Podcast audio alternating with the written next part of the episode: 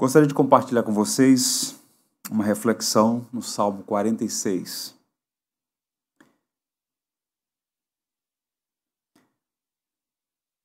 A partir da leitura do Salmo 46, vamos pensar sobre o tema Castelo Forte. Diz assim então a viva e eficaz palavra de Deus. Deus é o nosso refúgio e fortaleza socorro bem presente nas tribulações. Portanto, não temeremos ainda que a terra se transtorne, os montes se abalem no seio dos mares. Ainda que as águas tumultuem e espumejem, e na sua fúria os montes se estremeçam. Há um rio cujas correntes alegram a cidade de Deus, o santuário das moradas do Altíssimo. Deus está no meio dela, jamais será abalada. Deus a ajudará desde antemanhã. Bramam nações, reinos se abalam. Ele faz ouvir a sua voz e a terra se dissolve. O Senhor dos exércitos está conosco. O Deus de Jacó é o nosso refúgio. Vinde, contemplai as obras do Senhor, que assolações efetuou na terra. Ele põe termo à guerra até os confins do mundo, quebra o arco e despedaça a lança, queima os carros no fogo. Aquietai-vos e sabei que eu sou Deus, sou exaltado entre as nações, sou exaltado na terra. O Senhor dos exércitos está conosco. O Deus de Jacó é o nosso refúgio. Que o Senhor nos ajude, nos abençoe. Alguns anos atrás eu tive o privilégio, a oportunidade de conhecer a cidade alemã de Eisenach, terra natal de Johann Sebastian Bach, um gênio da música. E aquela histórica e cultural cidade, ela é conhecida como a cidade do Castelo de Watzburgo, uma imponente construção medieval construída no século XI e que tem uma história, uma tradição belíssima.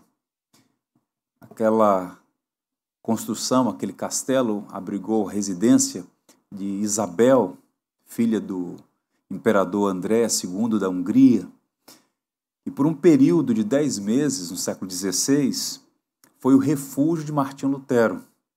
Por ordem expressa de Frederico, príncipe eleitor da Saxônia, Lutero foi sequestrado enquanto voltava de Worms, levado para o castelo, para que ali ele pudesse ficar em segurança, porque eram dias difíceis e se não fosse essa intervenção, talvez ele tivesse sido assassinado como tantos outros reformistas à época. E ali ele ficou por dez meses. Nessa ocasião, entre outras coisas, ele traduziu o Novo Testamento para a língua alemã, compôs hinos, obras de teologia. Foi um tempo de grande produção teológica para Martim Lutero. Mas não eram dias difíceis, não eram tempos fáceis, perdão. E Lutero teve ali, ah, como ele vai dizer, dias de extrema pressão e de desânimo. E ele lia com frequência o saltério, seguindo aí uma tradição, salmos como guia de devoção do povo de Deus. E dos salmos todos que ele apreciava tanto, o 46 exerceu grande impacto, sobretudo no tempo em que ele ficou isolado no castelo de Watzburgo. E a partir do Salmo 46 que ele escreve o hino Castelo Forte, hino 323 do cantor cristão, hino da reforma, um hino belíssimo, de grande poesia e verdade teológica. Bem, o Salmo 46, ele é escrito, composto num tempo de grande dificuldade para a cidade de Jerusalém. Era um tempo de aflição para o povo de Deus. Qual é o cenário geopolítico daqueles dias? O pano de fundo, o contexto histórico do Salmo 46. A Assíria deixou de ser um pequeno reino no Oriente e estava crescendo e chegou a se tornar um grande império. Ela estava em ascensão e de fato alcançou o apogeu com um homem chamado Senaqueribe. Ele assume o trono no lugar de seu pai e dá proporções internacionais à Síria. Ele é habilidoso, inteligente, sagaz, estrategista. Ele está em curso, ele quer ser o senhor do mundo. E no seu projeto constava também dominar o Egito. E no corredor entre a Síria e o Egito estava Judá. O reino do norte já havia sido destruído. Não havia mais as dez tribos do norte, destruídas para sempre pelo Império Assírio. E agora, em marcha para o Egito, ele alcança uma cidade chamada Laquis, uma fortaleza, e a partir dali ele estabelece o seu QG para dominar toda aquela região no seu projeto de expansão territorial. E ele faz então um cerco à cidade de Jerusalém, isso está registrado no livro de Reis, Crônicas e no profeta Isaías, um cerco que durou seis meses, é? numa tentativa de persuadir o rei Ezequias a se render, porque ele quer economizar tempo, recursos, energia para seguir em direção ao Egito. Parte dessa campanha militar da Assíria, sob a liderança de Senaqueribe, foi preservada e esses documentos estão acessíveis, boa parte deles, no Museu Britânico, na cidade de Londres, Inglaterra. E ali eu quero destacar desses documentos três informações que têm relação direta com a história de Jerusalém, em particular com o Salmo 46, que está sendo agora objeto aqui da nossa reflexão. Esses documentos foram descobertos na Biblioteca de Nínive, que era a capital do Império Assírio.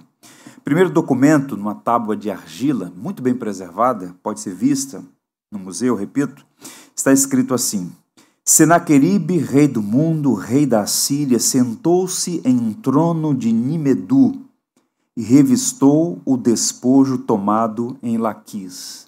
Uma estratégia. Laquis era uma fortaleza considerada nos padrões daquele tempo inexpugnável, mas Senaqueribe invade, estabelece seu quartel ali e então começa a persuadir a Ezequias a se entregar. A segunda informação, a segunda tábua diz assim: Eu marchei sobre Judá, derrotei e incendiei quarenta cidades. Sua fumaça escureceu o céu. Quando a gente lê o Antigo Testamento adequadamente, a gente encontra lá informações que apontam para o fato de que Ezequias já vinha pagando tributo, tal como outros reinos à Síria, mas o Senaqueribe quer mais. Ele quer se estabelecer como senhor do mundo. Ele se assenta num trono de Nimedu. Ele era megalomaníaco, como todo poder ditatorial. Pois bem, e dessa fortaleza de Laquis, ele então estabelece essa política de terror, de incendiar cidades. Ele diz que a fumaça enegreceu os céus. E ele envia o seu principal oficial, um homem chamado Rabsaque, a fim de que Ezequias seja persuadido a se entregar. E os pormenores estão todos registrados no Antigo Testamento. É um acontecimento muito importante na história de Jerusalém. E a terceira informação, ele cita nominalmente o rei Ezequias, o texto diz assim: E Ezequias de Judá, que não se havia submetido ao meu jugo, a ele mesmo fechei como a um pássaro de gaiola em Jerusalém, sua capital. Tente imaginar o cenário. Isso aqui não é uma peça de ficção. Nós temos a escritura, que por si só é fidedigna, e nós temos fontes extra-bíblicas apontando para o evento como um elemento histórico. Há um império em ascensão, conhecido como o império mais cruel da história, que vem dominando os povos no entorno. As dez tribos do norte haviam sido destruídas e agora ele está na fronteira da cidade de Jerusalém, na fortaleza de Laquija dominada, 40 cidades incendiadas. Ele envia o oficial e diz: Olha, vocês não podem resistir ao poder de Senaqueribe. Não enganem, disse o oficial Rabissaque, Ezequias a vocês, dizendo que o Senhor os livrará. Nenhum dos povos que nós dominamos tiveram livramento dos seus deuses. O Deus de Israel não pode fazer nada em favor de vocês se submetam ao rei Senaqueribe. Esse era o discurso. E o que você faria? Estivesse preso, como diz aqui o texto, como um pássaro numa gaiola, vulnerável, indefeso, completamente numa situação de vulnerabilidade. Bem, Ezequias era um homem piedoso. A Bíblia diz que ele foi um bom rei, que buscou andar nos caminhos do Senhor. Tinha fraquezas? Sim. Limitações? Sim. Mas era um piedoso rei. E ele fez o que todos nós devemos fazer quando nos sentimos encurralados, como um pássaro na gaiola, sem alternativas, vulneráveis, ameaçados. No livro do profeta Isaías, no capítulo 37, versos 16 e 17, lemos assim: A oração de Ezequias: Senhor dos exércitos, Deus de Israel, cujo trono está entre os querubins, só tu és Deus sobre todos os reinos da terra. Tu fizeste os céus e a terra. Dá ouvido, Senhor, e ouve. Abre os teus olhos, Senhor, e vê. Escuta todas as palavras que Senaqueribe enviou para insultar o Deus vivo. Está aqui uma oração teológica. Mesmo pressionado, mesmo sob circunstâncias adversas, Ezequias sabe que o Senhor Deus de Israel é o Senhor dos exércitos, o soberano, e que está num trono, não em Laquis, não em Nínive, não em Jerusalém, mas acima dos céus, entre os querubins e que de fato Deus é o rei sobre todos os reis da terra, que criou os céus e a terra. E então ele pede que o Senhor veja, que o Senhor olhe, que o Senhor ouça o insulto que aquele pagão estava proferindo contra o nome do Senhor. E então a resposta veio, e veio por intermédio de um profeta muito especial para nós, Isaías, o profeta evangélico, o profeta que mais falou sobre o Messias, sobre o Cristo, nosso Senhor Jesus Cristo. No capítulo 37, versos 33 a 35, encontramos a resposta de Deus. Pelo que assim diz o Senhor acerca do rei da Síria: não entrará nesta cidade, nem lançará nela flecha alguma, não virá perante ela com escudo, nem há de lançar ou levantar tranqueiras contra ela pelo caminho por onde vier, por esse caminho voltará. Mas nessa cidade não entrará, diz o Senhor, porque eu defenderei esta cidade, para a livrar por amor de mim e por amor do meu servo Davi. Deus chamou para si a responsabilidade de salvar Jerusalém, salvar o seu povo.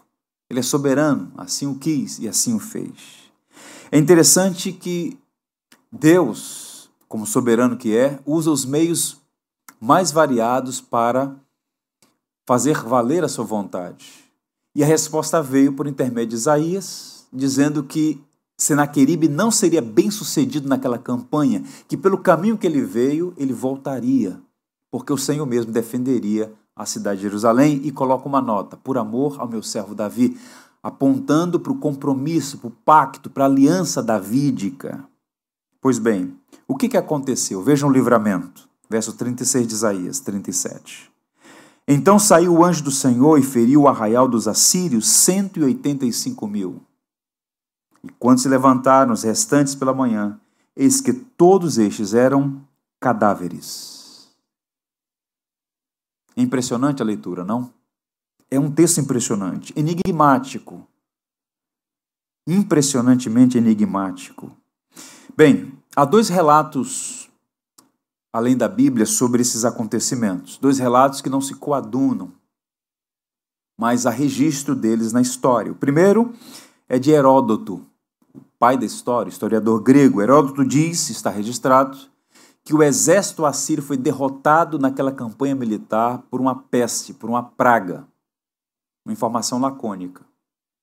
Flávio Joséfo, historiador romano, dá uma informação aludindo também a esses acontecimentos, dizendo que o exército de Senaqueribe foi destruído por um furacão no deserto, por um vento oriental. O ponto é, a Bíblia diz que foi um anjo do Senhor. Ponto. Você tem duas informações dizendo que aconteceu a destruição dos exércitos de Senaqueribe. O que é importante para nós é aquilo que é central. Por uma intervenção de Deus, usando os meios que nos fogem aqui a determinar, apenas dizendo que foi o anjo do Senhor. O exército de Naqueribe foi frustrado e ele volta, de acordo com a palavra de Deus, pelo caminho por onde veio, humilhado, derrotado e, quatro meses depois, foi assassinado por dois dos seus filhos. Morreu aos 59 anos de idade, no apogeu do seu império. Este salmo, meus irmãos, foi escrito para celebrar a vitória que Deus deu a Israel especialmente ao povo de Jerusalém. É um salmo festivo, é um salmo escrito sim, num contexto de crise, mas é um salmo festivo. Há uma notinha lá no início do salmo que diz assim: Cântico de Alamote. Era um cântico cantado pelo coral, vozes soprando, pelas ruas da cidade, enaltecendo, glorificando a Deus, porque não havia nenhuma possibilidade humana de resistência. A Síria já havia destruído vários povos que se mantiveram firmes contra eles e acabaram cedendo. E agora, cercado depois de seis meses, com 40 de suas principais cidades devastadas, Ezequias sabia que não poderia contra o exército de Senaqueribe. Então ele clama aos céus, a resposta vem, e vem junto com essa resposta o grande livramento que o Senhor lhes deu. Muito provavelmente Ezequias é o escritor do Salmo 46, 47 e 48. Além de rei habilidoso, ele era um poeta e tinha muitas qualidades. Este salmo, portanto, fala sobre a graça de Deus sobre a vida do seu povo, um Deus que livra, que agracia, que abençoa, que trabalha em favor do seu povo. E por que, que esse salmo é tão importante para nós aqui agora, no contexto no qual estamos todos inseridos? Esse salmo fala sobre Deus, o Deus que é nosso refúgio e fortaleza, o Deus que é nosso castelo forte. E tal como Ezequias naqueles dias e todo o povo de Jerusalém, há ocasiões em nossa vida que nos sentimos assim, cercados. Eu tenho recebido mensagens, ligações, e-mails de pessoas que se sentem cercadas, aprisionadas, literalmente, inimigos de todos os lados, ameaçadas, pressões psicológicas, desanimadas, algumas já em crise depressiva, cercadas como um pássaro numa gaiola, não tem para onde ir, vulneráveis. O que fazer? E aqui eu quero dar a você uma palavra de encorajamento nessa mensagem pastoral. Você precisa conhecer o Deus de Israel, o Pai de nosso Senhor Jesus Cristo. O Deus que é castelo forte, o Deus que é refúgio e fortaleza para todos aqueles que buscam abrigo nele. E este salmo, repito, ele apresenta pelo menos três grandes verdades sobre Deus que nós já sabemos, mas porque muitas vezes a nossa mente fica enfraquecida, a nossa memória é enfraquecida na adversidade, precisamos reativar, trazer de volta a lembrança e continuar com a nossa confiança em Deus. Um Deus que livrou Ezequias e Jerusalém naqueles dias e que continua ao nosso lado e é capaz de nos livrar de toda e qualquer adversidade. Que verdades são essas sobre esse bendito Deus Castelo Forte? Primeiro, antes de tudo, Deus é soberano. Deus é todo-poderoso. Os versos 1 a 3 apontam nessa direção. Se você me permite, vou ler novamente os três primeiros versos. Deus é nosso refúgio e fortaleza, socorro bem presente nas tribulações. Portanto, não temeremos, ainda que a terra se transtorne, os montes se abalem no seio dos mares, ainda que as águas tumultuem e espumejem, na sua fúria os montes se estremeçam é uma poesia. E a linguagem empregada aqui, ela exige uma atenção especial para que possamos capturar, apreender a mensagem por trás dessa linguagem poética. Perceba, por exemplo, expressões como montes que aparecem duas vezes, que aparecem duas vezes aí. Terra se mova, águas tumultuem espumejem. O que ele quer comunicar ao empregar essa linguagem. Algumas coisas são dignas de nota aqui. A primeira delas é a seguinte: monte nas Escrituras apontam para uma coisa rígida, firme, que não pode se abalar por qualquer coisa. E o texto vai dizer que, ainda que a terra se transtorne, ainda que haja um terremoto a ponto de os montes chacoalharem, não há motivo para temer, porque Deus reina, Deus é Senhor, soberano, todo-poderoso. Nós vivemos aqui no Rio de Janeiro, especialmente nessa região, entre a montanha e o mar, Mata Atlântica, em dias de chuva forte, ventos intensos, é muito comum ver árvores tombadas no chão. Uma árvore, por maior que seja, por mais profunda que sejam as suas raízes, um vento forte a derruba. Mas nenhum carioca, nenhum brasileiro jamais viu o pão de açúcar tremendo ou o corcovado balançando. São montes rochosos, firmes, rígidos. Portanto, a linguagem que ele está usando aqui, e Jerusalém foi construída sobre um platô, sobre um monte, uma região que havia também e há ali muitas montanhas. Eles sabiam que os montes têm essa característica da rigidez, da firmeza, da estabilidade. Portanto, a linguagem aqui é: ainda que você passe por uma situação de extrema dificuldade, comparado aqui a uma coisa praticamente inimaginável, como o pão de açúcar sendo movido para o meio da Baía da Guanabara ou corcovado para o meio da Lagoa Rodrigo de Freitas. Não há motivo para temer, porque o Senhor reina, Ele é soberano e tem todo o poder. Podemos confiar no Senhor. Humanamente, aparentemente, as circunstâncias estão conspirando contra o poder de Deus. O exército está à porta. As informações chegam. Por onde aquele exército passou, deixou um rastro de morte, vergonha e humilhação. Quem impediria eles de entrar em Jerusalém com um exército diminuto, enfraquecido, pequeno, acuado dentro de uma cidade? Ainda que a terra se transtorne e os montes sejam abalados nos seus mares, não há o que temer, porque Deus reina. Portanto, a aplicação imediata aqui é a seguinte, irmãos: Deus é maior que os nossos problemas. Nós servimos ao grande Deus, mas por vezes por conta das nossas limitações e fraquezas, nós limitamos, eu diria até apequenamos o grande Deus, fazendo ou projetando um Deus à nossa semelhança. Entenda isso, Deus é maior que os nossos problemas, é maior do que essa pandemia que tem perturbado as nações. Deus reina, Ele é soberano. Qualquer que seja a tragédia que enfrentemos, seja um problema extremamente sério, a dor, do falecimento de um ente querido, a perda do emprego, problemas emocionais, conflitos relacionais, seja o que for, podemos confiar no Deus que livrou, livra e continuará a livrar o seu povo. Uma segunda expressão poética aparece aí que aponta nessa mesma direção. Ainda que as águas tumultuem e espumejem, os hebreus não eram uh, um povo da cultura marítima. Eles não eram homens de mares, como no futuro seriam os portugueses, os espanhóis, ingleses, holandeses, enfim.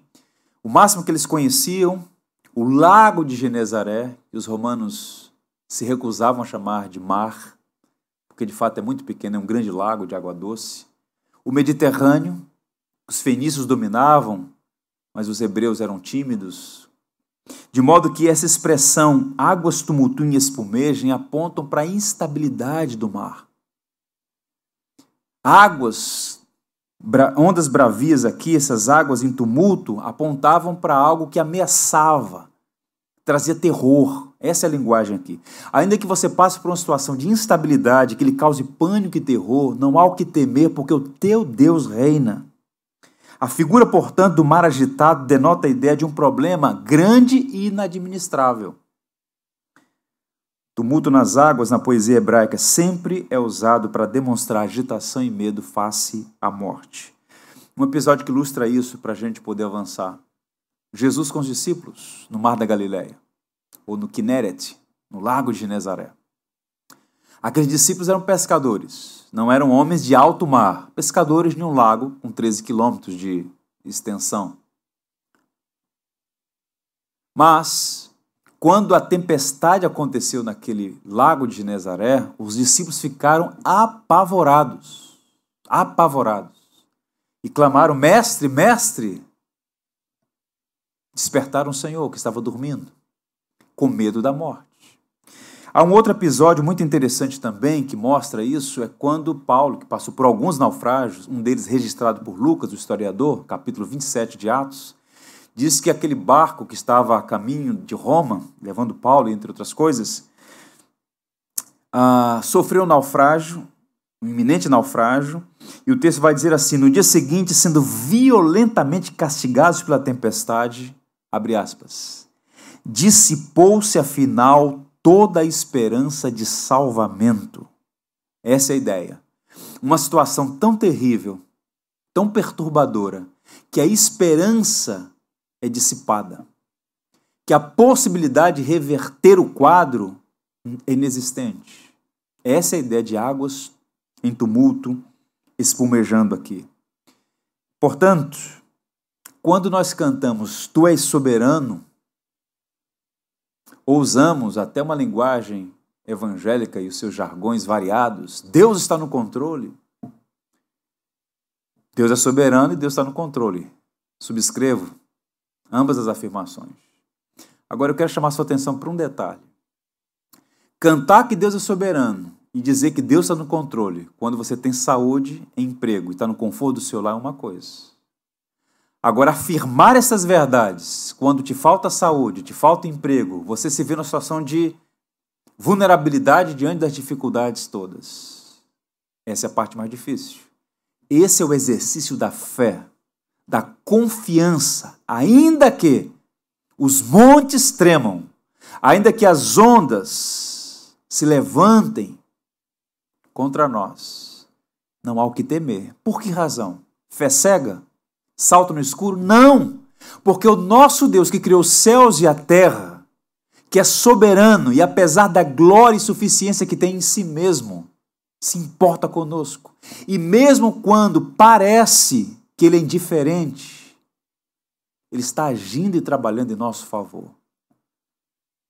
E os problemas, as lutas, os mares bravios, as tempestades, os terremotos na jornada, não têm a última palavra. São servos do Deus Altíssimo. Observe o que está escrito no Salmo 93. Desde a antiguidade está firme o teu trono, como a montanha, firme. Tu és desde a eternidade. Levantam os rios, ó Senhor, levantam os rios o seu bramido, levantam os rios o seu fragor. Mas Porém, todavia, o Senhor nas alturas é mais poderoso do que o bramido das grandes águas, do que os poderosos vagalhões do mar. encorajamento a você, meu irmão. Além de afirmar verbalmente que Deus é soberano, além de subscrever uma confissão de fé que afirma que Deus é todo-poderoso, confie em Deus. De fato, abrace o Evangelho. Senhor, não entendo as circunstâncias, parece que tudo está a conspirar contra mim. Parece, inclusive, que essas coisas todas depõem contra o teu caráter. Todavia, eu confio no Senhor, no mesmo Deus que é ontem, hoje e eternamente, o Deus que livrou Jerusalém naqueles dias, que nos livra hoje e continuará a nos livrar, de acordo com seus desígnios, que são sempre bons, perfeitos e justos. Segunda verdade que esse salmo nos apresenta Deus está presente no meio da crise. Não é apenas soberano, todo-poderoso, não é apenas transcendente. Um dos pilares do teísmo cristão é que Deus é soberano, mas também é amoroso, é misericordioso, que intervém na história, que vem ao nosso encontro. Não é um Deus que cruza os braços como um, os deuses caprichosos que assistem pelo menos na mitologia, na ilusão daqueles que assim escrevem e creem, as dificuldades dos seus súditos. Não, o Deus que nós servimos não é indiferente às nossas dores e aflições. Ele não está com os braços cruzados. Ele, mais do que olha, mais do que vê, ele vem ao nosso encontro, ele intervém em nossa história, ele se faz presente em nossa crise. Isso está evidente nos versos 4 a 7. Observem mais uma vez a leitura do texto sagrado. Há um rio cujas correntes alegram a cidade de Deus, o santuário das moradas do Altíssimo. Deus está no meio dela, jamais será abalada. Deus ajudará desde antemanhã. Bramam nações, reinos se abalam, ele faz ouvir a sua voz e a terra se dissolve. O Senhor dos exércitos está conosco. O Deus de Jacó é o nosso refúgio. Que maravilha saber disso. Somos humanos. Deus não censura as nossas fraquezas. Por vezes nos sentimos abandonados. Por vezes nos sentimos desprotegidos, vulneráveis. Mas é preciso trazer à memória o que nos dá esperança. E esta é uma palavra que fomenta a esperança, que alimenta a nossa fé. Qual é a palavra desse salmo para nós? Que Deus não apenas é soberano, mas que de fato vem ao nosso encontro e se posta ao nosso lado em nossa caminhada. E a linguagem aqui nessa direção. Há muitos exemplos nessa pedagogia do livramento que muitas vezes Deus não livra do problema, do vale, da circunstância diversa, mas de um modo misterioso que escapa ao nosso entendimento. Ele decide permitir a aflição, mas não nos deixa passar por ela sozinhos. Ela fica ao nosso lado. Foi o que aconteceu naqueles dias. Deus não impediu Senaqueribe de chegar à região, não impediu Senaqueribe de tomar as cidades e destruí-las, não impediu de proferir insultos, não impediu de cercar Jerusalém por seis meses, provocando terror nos seus servos, mas o que Senaqueribe não sabia, e até aquele momento nem mesmo Jerusalém e o seu povo, é que ele cercou a cidade com Deus dentro dela. E Deus mais um é maioria. E o problema não estava fora, o problema estava dentro. O problema de Senaqueribe era que Deus estava com o seu povo dentro daquela cidade. Interessante isso porque observe a linguagem que é usada aí. Deus está no meio dela, não será abalada. Deus ajudará desde o raiar da alva, desde a madrugada. Ele não é espectador, ele é participante. Agora observe a expressão. A palavra tribulação aí, irmãos, é uma situação de perigo, de desconforto, um lugar apertado, encurralado, um canto, incapaz de você sair. Para trás, para tais situações e para aqueles que vivem nesses, nesses momentos difíceis, a palavra é uma só: não temas. Deus a ajudará desde antemanhã. Enquanto você dorme, o Senhor trabalha em seu favor. E ao raiar do sol, Deus já está ali em nosso favor, em nosso socorro. Observe o que diz o texto bíblico lá em 2 Reis 19, verso 6. Isaías lhe disse: Dizei isto a vosso rei. Assim diz o Senhor: Não temas por causa das palavras que ouviste, com as quais os servos do rei da Síria blasfemaram de mim. Não temam. A terra pode mudar, as montanhas podem ser arremessadas no meio dos mares, podem vir terremotos, maremotos, mas todas essas coisas estão sob o controle de Deus. Salmo 115, 3. No céu está o nosso Deus e tudo faz como lhe agrada. Eu fico pensando na quantidade de teologia que pode ser produzida a partir desse momento que a gente está vivendo. Essa teologia de tarefa, a partir de uma demanda. E esse cenário de pandemia global tem provocado muitas perguntas, há muita gente em pânico, perplexa, os mais apressados não têm respostas prontas para tudo. Mas uma coisa que essa situação tem provocado com muita frequência é a seguinte: onde está Deus? Por que Deus permitiu tais coisas? Deus está onde sempre esteve, reinando sobre todas as coisas. Não sabemos os porquês, mas uma coisa é líquida e certa: Deus reina e usa os mais variados meios para tratar este mundo, para humilhar a soberba dos governantes deste planeta, para mostrar à sua igreja que ela precisa abrir os seus olhos e colocar o seu coração no que é mais importante. Para aqueles que vivem correndo atrás do vento como tolos, inconsequentes, é preciso que saibam, que entendam que a vida é uma neblina, um sopro que passa, e que a nossa vida precisa ser vivida com sabedoria, buscando discernir os propósitos de Deus. E essas situações servem para nos provocar uma reflexão séria e oportuna. Como é que nós estamos vivendo? Como é que estávamos vivendo antes dessa pandemia, antes desse isolamento forçado? Será que não estávamos correndo atrás do vento? Seguindo o nosso coração enganoso? Atrás das vaidades que a Bíblia descreve como bolhas de sabão? Deus é soberano. Ele não apenas permite certas coisas, ele, por vezes, de um modo misterioso, ele é o arquiteto delas, visando um fim maior, um fim proveitoso, a glória do seu nome e a salvação de pessoas. Pois bem, entramos numa passagem aqui desse texto, uma porção que é também interessante, que aponta para a presença do Deus que caminha conosco. Há um rio cujas correntes alegram a cidade de Deus, o santuário das moradas do Altíssimo. Pergunta imperiosa aqui: que rio é esse?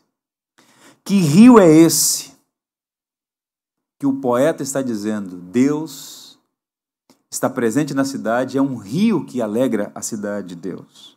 Não havia, não há, nem existe possibilidade de ter um rio dentro de Jerusalém. Quem conhece a cidade, a geografia de Jerusalém, sabe disso.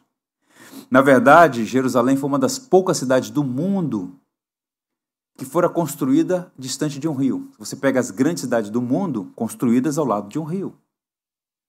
Londres, Paris. Era uma estratégia. Jerusalém era uma cidade pequena, na verdade, uma fortaleza que pertencia a uma tribo cananeia, Jebuseus. Davi a tomou para si, construiu ali seu palácio, a cidade foi crescendo e se tornou a grande cidade de Jerusalém, um símbolo da história da redenção que Deus fez ali na vida do seu povo ao longo de séculos. Pois bem, mas nunca houve, não há um rio em Jerusalém. Mas observe que é interessante a gente notar o contexto histórico dessa passagem. Repito, você lê isso nos livros de Reis, Primeira Reis, Crônicas e Isaías. Ezequias, ele confiava em Deus, ele era um estrategista, um homem habilidoso, que não cometia a tolice de confiar em Deus sem tomar providências. Usando a linguagem do Oliver Crowell, confie em Deus, mas mantenha a pólvora seca. Em outras palavras, confiar em Deus não nos isenta de responsabilidades. E Ezequias era um chefe de Estado. Ele tinha informação do que já estava acontecendo. Ele tinha os anais da história nas mãos e sabia que as dez tribos do norte haviam sido destruídas pelos assírios. Então, o que, é que ele pensou e executou? Providenciar, captar água e trazer para dentro da cidade de Jerusalém. Ele fez um sistema um aqueduto subterrâneo que providenciou isso e há registros em crônicas, e eu quero ler para vocês a engenharia do rei Ezequias. Vendo, pois, Ezequias que Senaqueribe vinha e estava resolvido a pelejar contra Jerusalém, resolveu, de acordo com seus príncipes e os seus homens valentes, tapar as fontes das águas que havia fora da cidade. E eles o ajudaram. Assim, muito povo se ajuntou e taparam todas as fontes, como também o ribeiro que corria pelo meio da terra, pois diziam: por que viriam os reis da Síria e achariam tantas águas? Ora, a estratégia, o modus operandi desses povos dominadores era comum. Cerca a cidade, corta o abastecimento de água, corta o abastecimento de alimento e então provoca o terror para que a população ceda, para que o rei abra as portas da fortaleza. Ezequias sabia disso. Então ele providencia suprimentos para uma longa temporada e uma fonte de água para abastecer a cidade. As fontes ficavam fora. Então ele tapou as fontes e cavou então um túnel, uma galeria subterrânea para levar água para dentro da cidade. O texto prossegue e diz assim: Também o mesmo Ezequias tapou o manancial superior das águas de Guiom e as canalizou para o ocidente da cidade de Davi. Ezequias prosperou em toda a sua obra. Ele usou sabedoria, sabedoria. E aqui, antes de prosseguir, apenas um, Parêntese. Não ceda a aqueles que apelam à fé cega para decisões estúpidas. Tomar providências para salvaguardar a sua saúde, da sua família, recomendações do Ministério da Saúde, não devem ser ignoradas. De fato, o risco existe e nós devemos fazer a nossa parte. Cuidar da saúde, sair quando necessário e quando houver de fato uma necessidade e tomando os cuidados todos para nos protegermos. Isso é sabedoria. Providência divina não anula a nossa responsabilidade. E Ezequias, sabendo disso, ele então providencia esse túnel. Há um mapa aí, uma planta dessa obra de engenharia notável, a gente está falando de séculos antes de Cristo. Ele cavou a rocha 533 metros de fora da cidade para dentro. Uma obra tão poderosa, tão extraordinária, que ainda hoje pode ser visitada, com água na canela. O túnel de Ezequias. Fizeram isso num curto espaço de tempo, um movimento grande envolvendo o rei Ezequias, o conselho de Estado e a população, de modo que pela primeira vez na história havia um rio dentro de Jerusalém, desembocando no tanque de Siloé. E na tradição hebraica, Água é símbolo de graça. Água é graça. Razão pela qual você tem várias passagens do Antigo e do Novo Testamento sobre água, água da vida. O Deus que é um manancial de águas vivas para o seu povo. De modo que aquele rio simbolizava a presença de Deus. O rio não é Deus, mas era um símbolo da graça, de um Deus que não está ausente, nem tampouco indiferente às nossas aflições. E quando a população tinha acesso àquela água limpa, que fluía da terra, e que era tão abundante a ponto de ter um rio dentro da cidade de Jerusalém, eles viam aquilo como uma graça de Deus, e o texto vai dizer alegria na cidade de Deus, pela abundante água. Assírios lá fora não tinham, mas o povo de Deus lá dentro tinha. Deus estava dentro da cidade de Jerusalém. Simbolicamente, é óbvio. Portanto, qual é a aplicação para nós aqui? Quando você se sentir como um pássaro dentro da gaiola, lembre-se disso. Você tem a Deus em seu favor. O perigo está com os senaqueribes que tentam nos ameaçar, roubar a nossa paz e tirar a nossa vida. Deus sempre estará conosco. Palavra de Cristo a nós cristãos, servos de Deus. Essas coisas vos tenho dito para que tenhas paz em mim. No mundo passais por aflições mas tem de bom ânimo, eu venci o mundo. Eu gosto dessa palavra porque, como tantas outras, apontam claramente para a honestidade de Cristo. Não está prometendo aquilo que muitas vezes os falsos profetas oferecem e prometem nas esquinas. Não. Vocês vão passar por aflições. Mas vejam, tenham bom ânimo, tenham esperança. Eu venci o mundo. Nós servimos ao vitorioso Cristo, o túmulo está vazio, ele reina, ele cuida de nós. Um comentarista inglês batista chamado Frederick Meyer, ele diz assim: Jerusalém era a única cidade entre as grandes cidades que não possuía um rio, mas Deus estava pronto a ser para ela tudo que um rio poderia ser e muito mais. Agora vem um grande ensino. Nossas deficiências nada mais são que espaços para a onipotência de Deus. É quando nós entregamos os pontos e dizemos: Senhor, não posso, não sei, tem misericórdia de mim. É que nós vemos com maior clareza a intervenção, a graça, a misericórdia de Deus operando em nosso favor. Nunca se viu, nunca se ouviu falar de um Deus como o nosso, que trabalha para aqueles que nele esperam. Portanto, e aí nós entramos no terceiro ponto dessa reflexão. Deus trabalha em favor do seu povo. Louvado seja o seu nome. Deus misericordioso. Deus bondoso. Teu amor nos constrange, Senhor. Verso 8 diz assim: Vinde, contemplai as obras do Senhor, que assolações efetuou na terra. Este verso é um convite para que você venha e veja. Vinde, contemplai. Tente imaginar, a cidade é cercada por uma grande muralha. E essa muralha, como intervalo, havia suas torres.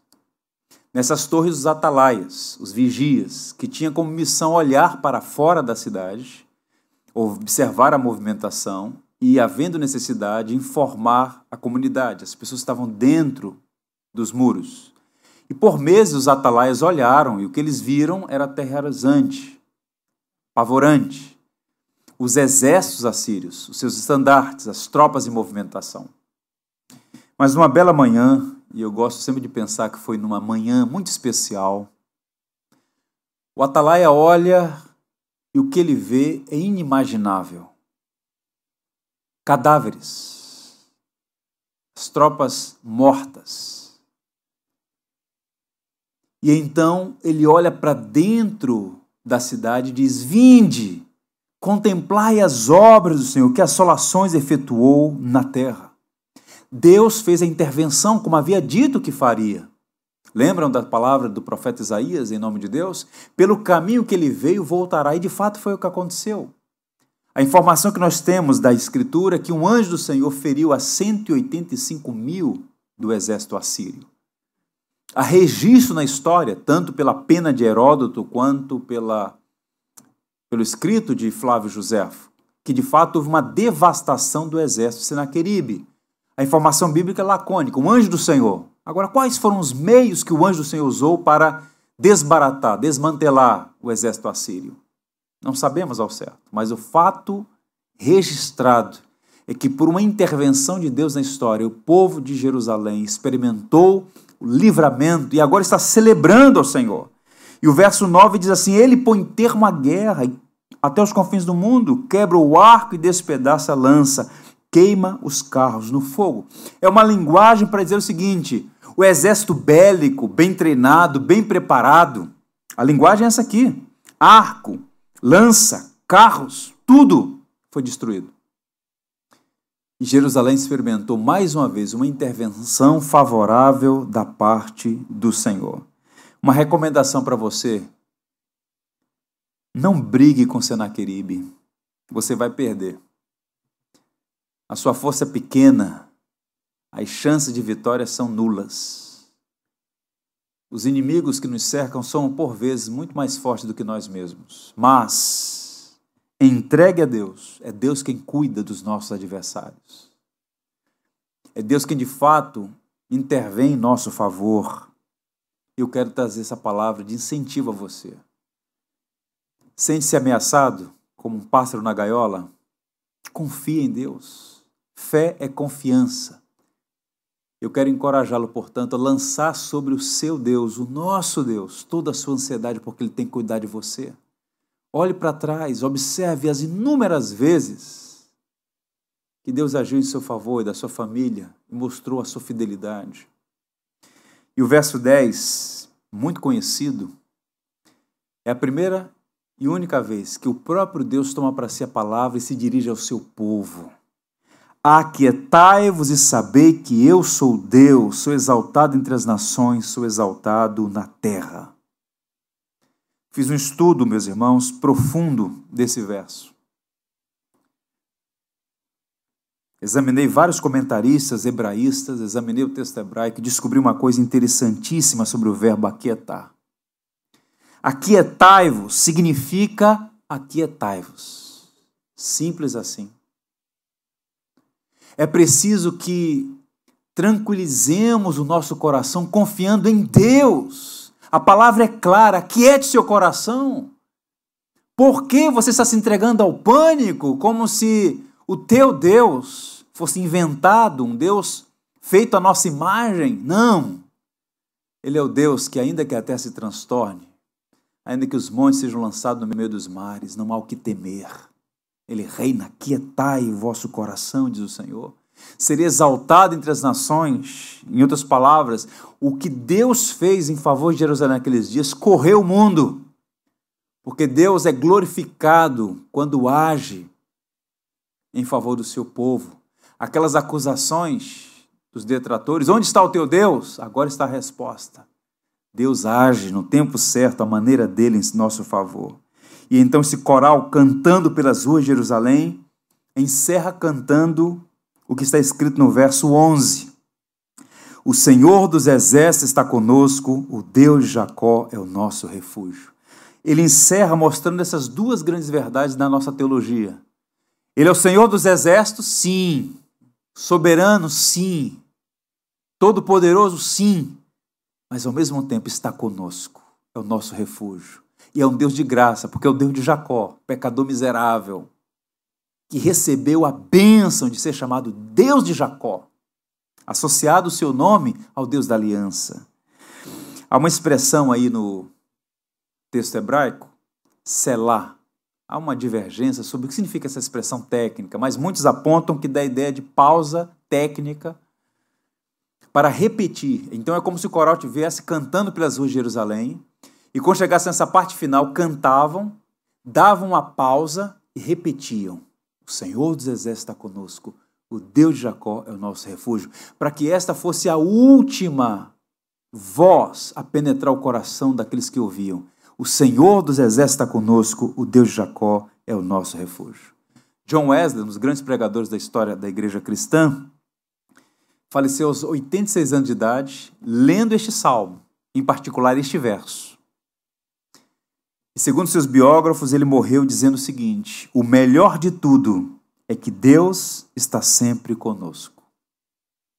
Com Covid-19 ou sem Covid-19, dentro de casa ou nas ruas da cidade, Deus está sempre conosco. Louvado seja o seu nome. Portanto, fica aqui a nossa palavra de encorajamento a você. Confie em Deus, o Deus que é nosso refúgio e fortaleza.